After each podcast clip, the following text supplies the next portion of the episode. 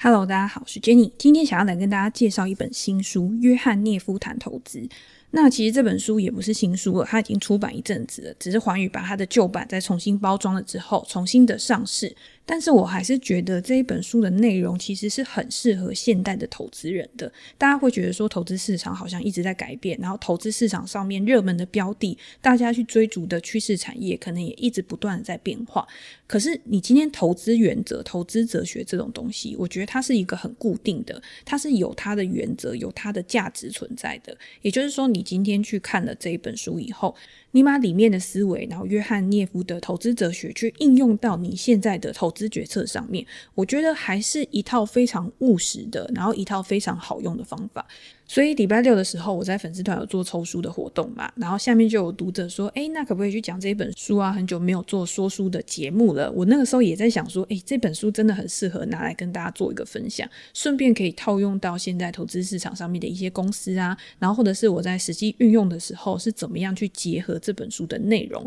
跟大家做一个比较详细的讨论吗？其实也不是详细的讨论，就是你可以更知道这本书的文字传达出来的一个概念，然后再。加上我自己的一个投资经验，然后看看可不可以给大家带来一些不一样的想法。那如果你在听完之后，你自己也有不一样的想法，或者是你对这本书有不一样的观感的话，也欢迎大家在留言的地方可以提出自己的看法，互相的讨论，然后互相的成长。我觉得这是一个很好的交流方式。可是，在讲这本书以前呢，我觉得我一定要先提两个公司，然后我们再用这两个公司呢去延伸到这一本书里面的内容。第一家公司呢，就是这几天也有蛮多读者在问我的阿里巴巴这家公司。它是上个礼拜的时候公布最新一季的财报嘛，然后公布最新一季的财报之后呢，让它本来就已经很疲弱的股价又再次的重创，然后又再次的大跌。那为什么会有这样子的一个情况？其实就是跟它的整个业务体系、整个生态系里面的每一个营收来源，它的成长都趋缓有很大的关系。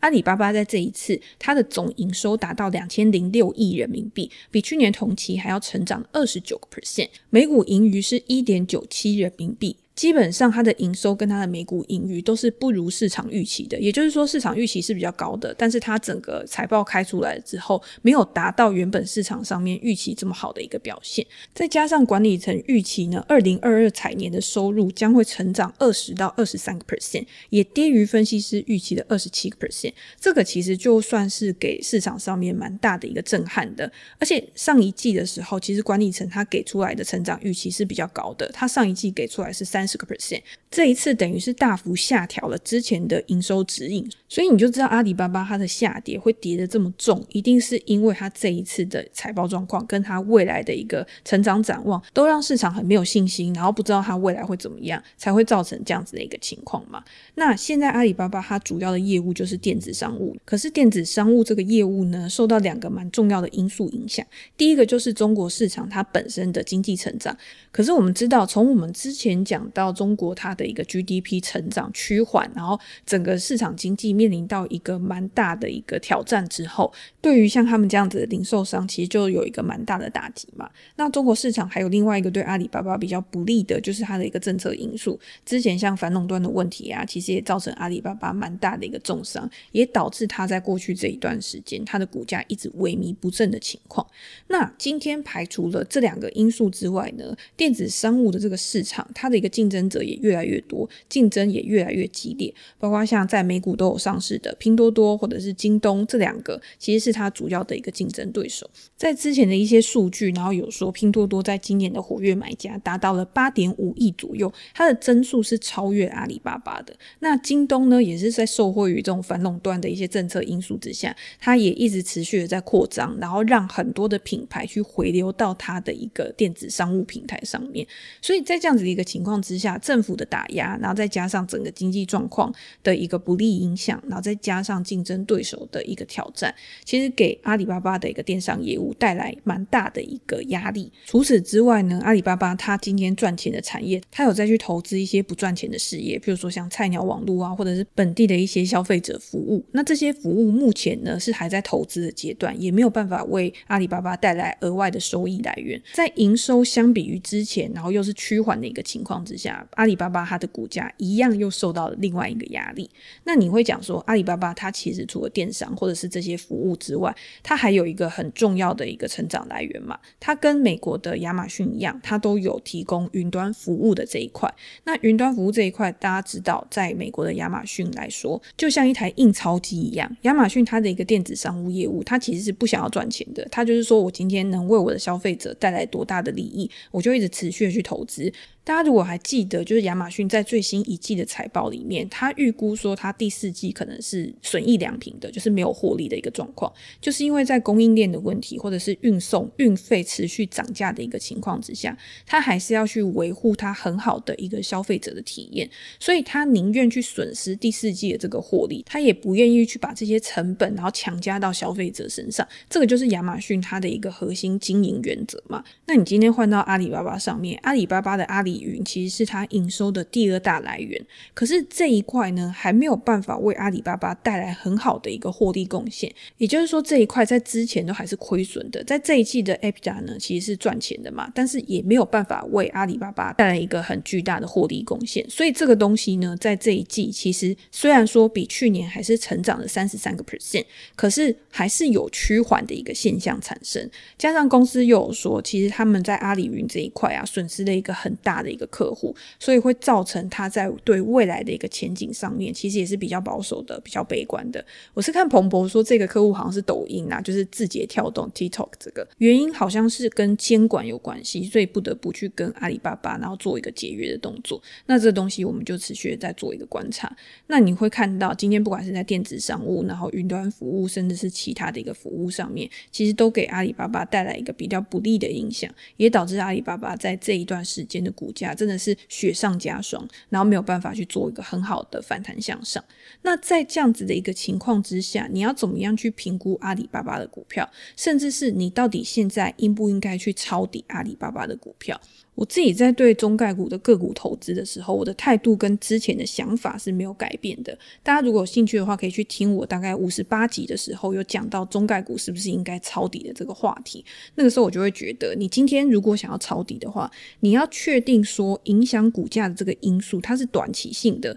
它在未来的某一个时间点应该会触底反弹，然后这个东西是比较可以预测的。但是中概股它现在面临到的问题，其实除了它本来业务的一个趋缓之外，我觉得这个，如果我今天有耐心的投资人，然后再加上这些阿里巴巴、腾讯啊这些公司，我觉得它都是具有竞争优势的，它所做的业务是具有长期的一个发展愿景的。但是不利的因素是什么？不利的因素是你没有办法预期它什么时候会受到中国政策监管的影响，导致它的股价大跌。过去这一段时间，这么多的中概股遍及各个产业，都受到政策因素的影响，股价跌得乱七八糟。然后你今天说它什么时候可以去重新振作，重新去回到它正常的营运轨道，重新把它可能失去的获利或者是营收赚回来，在没有一个政策可预期的情况之下，我就会觉得是比较难的。所以你现在说你想要去抄底阿里巴巴，吧我也不会太建议你去做这个动作，就是因为这个原因，因为这个东西是我们永远没有办法去预期得到的。那我还想要讲一下另外一家公司，也是我在 Instagram 礼拜六早上直播的时候，有很多的读者跟听众去问我的问题，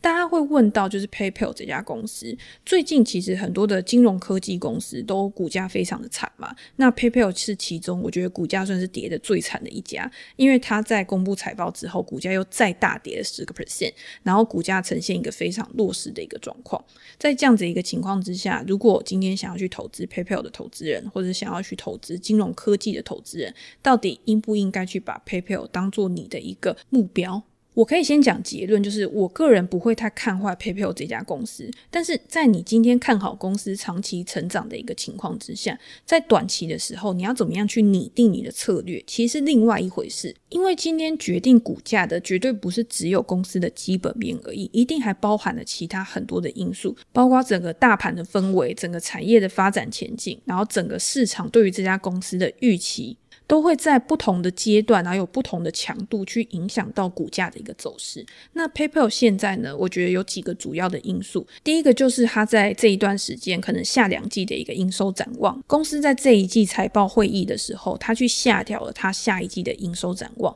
所以会导致它的股价有一个非常大的一个重挫。那还有一个影响公司未来营收跟获利的一个因素，就是 PayPal 它在二零一六年的时候是从 eBay 分拆出来的嘛。那在之前一 eBay 都一直把 PayPal 这个支付，然后去导入到他们自己的平台上面。可是现在 eBay 他想要去把自己的支付系统去导入到他们的平台，所以他就去跟 PayPal 做切割。之前 PayPal 很大的 GMV 就是总成交额，然后跟他的一个营收都是从 eBay 那边来的。那现在 eBay 慢慢把它抓回去之后，未来 PayPal 是不是要找到一个东西去弥补它失去的这一块？所以这个东西也会变成是 PayPal 的挑战。在财报会议里面呢，PayPal 有说他在下一两季呢都还是会看到 eBay 对它的一个影响。所以在没有一个重大进展的情况下，没有一个催化剂的情况之下，我觉得 PayPal 它就是还会受到 eBay 这个问题的一个干扰。那我们就回想到之前嘛，PayPal 是不是说要去并 Pinterest 的这家公司？那个时候我看到这个消息，你排除收购价格这个问。题先不去做考虑的话，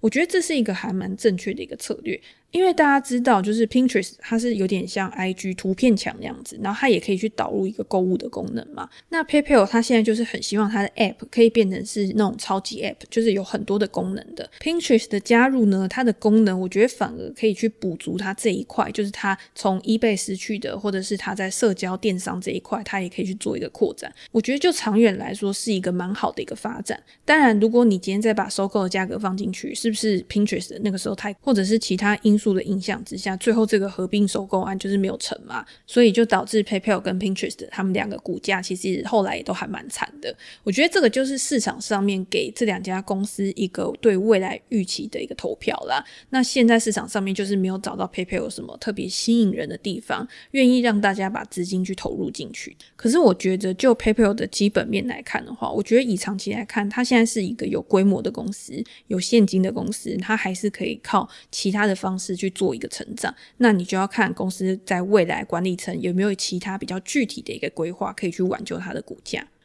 好，我花了那么多时间去讲这两家公司，到底跟我们今天要讲的这本书有什么关系？其实我觉得你要去想哈，你今天在读一本书，这本书到底对你有没有用，有没有启发的时候，你最好是把它跟你现在在做的事去做一个串联。譬如说，你今天在研究某一家公司的时候，你在读这本书的时候，里面的方法你就去套到你现在对这家公司决策决定的一个思考上面，你觉得它的逻辑跟你自己的逻辑有没有 match 到？如果有 match 到的话，就表示说这个作者、这个投资人他的一个想法跟你是很相近的。那你在读他的书的时候，你就可以更从他的投资原则里面去补足你可能本来比较弱的一块，或者是你原本的盲点，然后借由这本书，然后去帮你做一个更好的理清。那我觉得约翰涅夫谈投资这一本书其实就有这样子的一个作用。我觉得对我来说啦，大家知道，其实我自己的操作方法是基本面加技术面嘛，也就是我在了解一家公司的一个基本面的状况，从它的财报里面去了解它过去的营运记录之后，如果它在未来还有新的成长来源的话，然后再加上它的形态上面，可以让我看到真的有资金有买盘进去到这一家股票，造成它股价形态上面的突破的时候，就是我会对这家公司的。股票去采取一个积极行动的一个讯号，那你会觉得说，哎，你这样子的一个投资方式，跟约翰涅夫谈投资这一本书，它里面主要是以价值投资，然后找到低本一比，然后合理价值的股票，感觉还是会有一点点的落差。怎么会觉得说这两个东西是可以去做结合的？可是我自己在看这本书的时候，我不会把它定位成一个价值投资人，然后就是只能去找那种超级便宜的股票才能买。它其实，在内容里面蕴含了很多，你要怎么样在市场上面去寻找潜在的成长股的一些逻辑。书的一开始呢，其实还是会先介绍约翰涅夫自己的生平嘛，他是怎么样去呃进入到投资市场里面，成为一位分析师，到最后成为一个伟大的投资人。他所管理的温莎基金，其实在过去这一段时间呢，然后拥有非常好的一个绩效，创造了非常辉煌的一个报酬率。你会在书里面看到，其实像他们这种成功的投资人啊，他们所拥有的人格特质其实都是很像的。第一个就是你一定要具备很旺盛的好奇心。你在研究每一家公司，然后它所处的产业的时候，其实你都必须要提出很多的质疑跟问题，然后你再一一的去找答案，然后去解答你这些问题。因为你先树立问题之后，其实你在找答案的过程当中，你会是比较客观的，你不会只去找确认你想法的证据而已。你在回答问题的过程当中，你一定还是会找到可能跟你意见相左的一些证据。那当然就可以去挑出可能你没有注意到的盲点嘛。所以你再去研究一家公司的时候，你可能就会去想：诶，为什么它的利润率会突然降低？为什么它的营业费用会突然大增，去影响到它的一个获利能力？又或者为什么一家稳定发放股息的公司，它会突然面临到需要去删减股息的一个情况，是不是他有遇到什么问题？他的资金周转的部分遇到了什么困难？这样子你就可以去了解这家公司目前面临到的一些状况，跟你要不要继续去持有这一家公司的股票。我们就讲刚刚阿里巴巴跟 PayPal 这两家公司好了。你今天单听这两家公司的名字，你会觉得说，诶，这两家公司都是成长股啊，这两家公司都具有很大的一个市占率啊，这两家公司都具有很好的一个竞争优势。但是为什么它的股价就是不会涨？如果今天我们都觉得这是一家好公司的话，每个人应该都是要在跌的时候，然后奋勇向前，然后去买进这些公司的股票。为什么市场对他们反而是投予不信任票，然后没有办法让他们的股价止跌回升？这个时候你就可以去问问题，然后你就可以去找到答案。为什么阿里巴巴它的营收成长率跟之前相比会有趋缓的一个现象？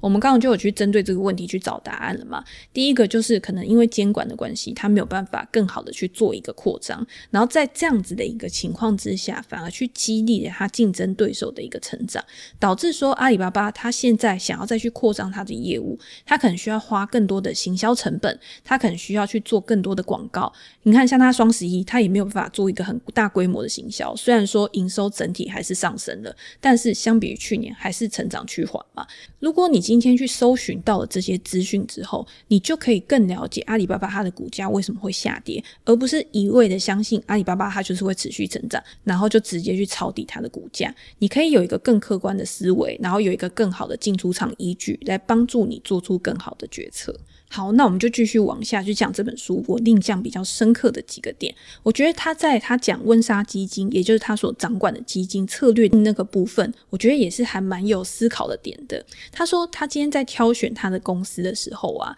他只会把他想要买的公司分成两个类型。第一个类型就是成长型的股票，第二个类型就是基本产业股。那成长型跟基本产业有什么不一样？在书里面就提到，今天如果属于成长型的股票，它就是具备众所皆知的成长特质，也就是处在趋势产业上的公司，它可能有最现代的技术，它可能目前还在刚开始发芽的一个阶段，产业发展的前景还非常的广大。市场上面对这些公司的产品跟服务，它的需求增长的速度是非常的快的。那今天反过来，基本产业股它其实就是具备一定的竞争优势。如果你今天从过去的营运记录来看，它的盈余可持续性是很强的，甚至它今天可以更好的在某些时间点，它的股价更具有成长性的一个潜力。这个就是它所谓的基本产业股。那我自己在看的时候，我就会觉得，你成长型的股票，其实就像我自己平常在做。分类的时候，稳健成长股其实就属于这一类的，像 FANG 尖牙股可能就属于这一类成长型的股票，像 Tesla 可能就属于这一类成长型的股票，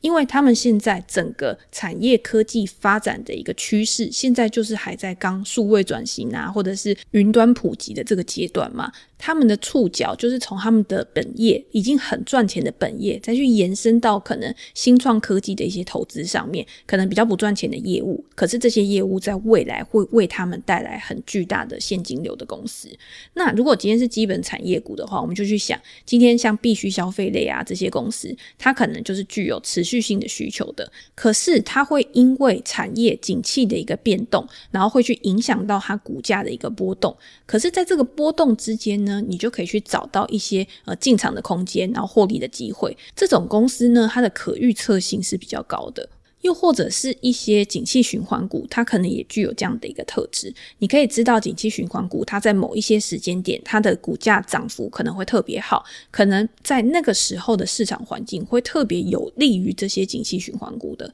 那你在那个时候，你可以做一些比较积极的配置。为你的投资组合也可以创造一个更好的报酬。所以今天，如果你够认识你所选择的公司，如果你够认识你研究的这些公司，然后把它分配在合适的位置上面的时候，其实对于你的投资决策来说是非常有帮助的。最怕的就是那种你完全不知道你买入的是什么东西。有一些人他去买入成熟股，这些成熟股他可能没有特别爆发性的一个营收成长，但是他就是可以稳稳的赚钱，然后稳稳的配息给股东嘛。但是你买了之后，你却要求他有那种高速成长股、稳健成长股的一个爆发力，这个就是你对这家公司你的认识不足，所以你才会对他有不合理的一个预期。在这本书里面呢，约翰涅夫其实就有讲到。他说，他觉得对公司进行分类，这不是一个很复杂或者是很难的一个操作，但是很多的投资人都会省略这些步骤。在你还没有对公司进行分类、进行了解的时候，然后你就直接去投入这些公司的股票，结果到最后你亏损，你反而去怪市场、去怪公司，这个就是蛮矛盾、蛮不合理的一件事情嘛。那你今天把公司做好分类之后，你要再进一步去研究这家公司的一个基本面，你就可以再从这家公司的财务体质，然后从它未来的一个发展前景，然后再一步一步的，然后去了解这家公司的未来展望。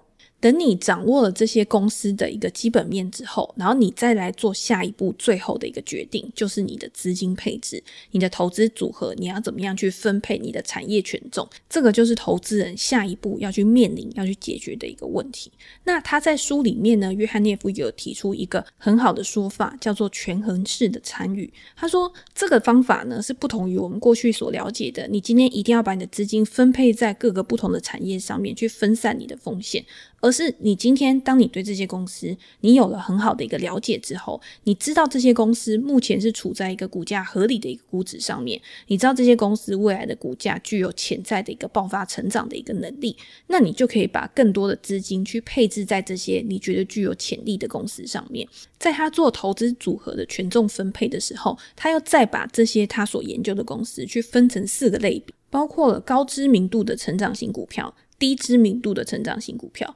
温和的成长型股票跟景气循环的成长型股票。如果你今天面临的是一个很具有成长性的公司，可是它现在的股价估值过高，市场上面对它过于关注的时候，那你有可能就可以先稍微的去观察，然后去等待一个更好的买进机会。反而是那些低知名度的成长型股票，它具有很好的产业前景，可是现在市场上面它的共识可能还没有凝聚起来的时候，你在这些公司上面反而可以做一个更好的的一个配置。等到市场上面开始注意到这些公司，让它的股价开始价格飞涨的时候，这个时候就是投资人开始去获利的时候。那你也可以把这些低知名度的成长型股票跟温和成长性的股票去做一个很好的结合跟配置，来缓和你投资组合当中价格的一个波动啊，你净值的一个波动啊。我觉得这都是很好的一种投资策略。那大家在看这本书的时候，其实可以对这些策略，然后对这些公司分类的细节做一个更好的掌我。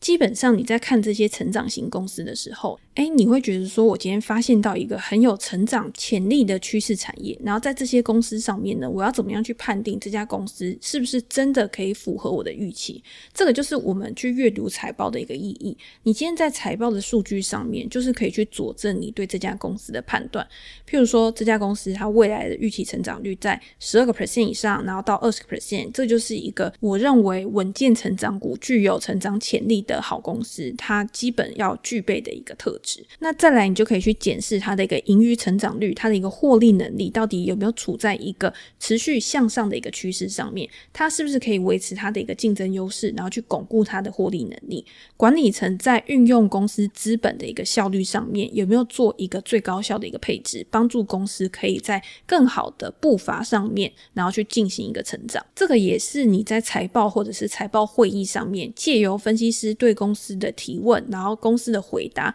可以去了解的一些东西。所以，透过你对产业的研究，透过你对财报的了解，其实你对这家公司的掌握度，以美股这么高效率的市场来说，我觉得就已经很足够了。美股市场一直是我觉得非常的具有透明度，任何的投资人都可以借由公开的资讯，你不管今天是在公司的投资者关系网站、各个论坛的讨论，甚至现在有很多新的公司，他会把他们的 demo day，把他们的一些客户使用心得、客户的一些分享案例放在 YouTube 平台上。上面，你直接看影片，你就可以很好的去了解这家公司的产品跟服务是应用在哪一些产业上面，怎么去使用它，它的操作界面跟产品的功能都在影片里面都会有很完整的介绍。所以，即便是到到现在这个投资市场、这个投资环境，其实你在你现在的一个投资经验当中，你去印证这本书里面所讲的一个内容，我觉得有很多地方其实还是可以去套用，然后还是可以去做一个印证的。因为在投资市场里面，我们投资人想要去买的，一定是具有高成长性的一个好公司，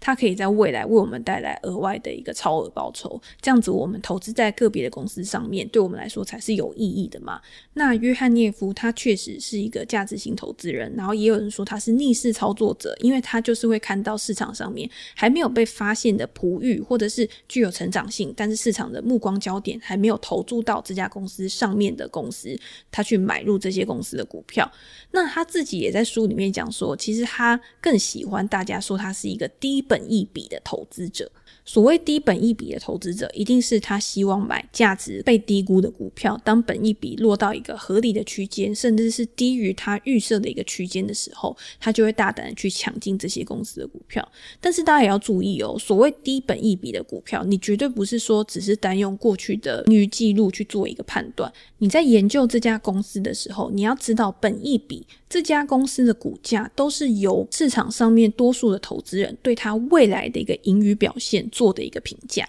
也就是说，你在用本益比的时候，你不能只是看过去，你要用它未来预期的本益比去做一个更好的评估。如果你今天是用在那种高速成长股上面，你今天用本益比去做一个评估的时候，市场上面为什么会给予这些公司这么高的估值？一定是因为他认为这些公司在未来可以创造一个很令人惊艳的盈余嘛。但是这个东西呢，它其实隐含的预测成分是比较大的。也就是说，你今天如果真的以过高的价格去买入这些具有梦幻本益比，也就是俗称的本梦比的股票的话，其实很容易让你在未来会受到伤害。除非你换一个角度，就是你今天如果把那种盈余可预测性比较高的公司，然后去做一个很好的本益比推估的话，反而可以去打达到就是使用本益比，然后买入低本益比股票的一个目标报酬。这个其实就是回到我们刚刚前面讲的，就是你今天要先认识你所投资的公司，你所研究的公司，你想买入的公司到底是属于哪一种类型的股票，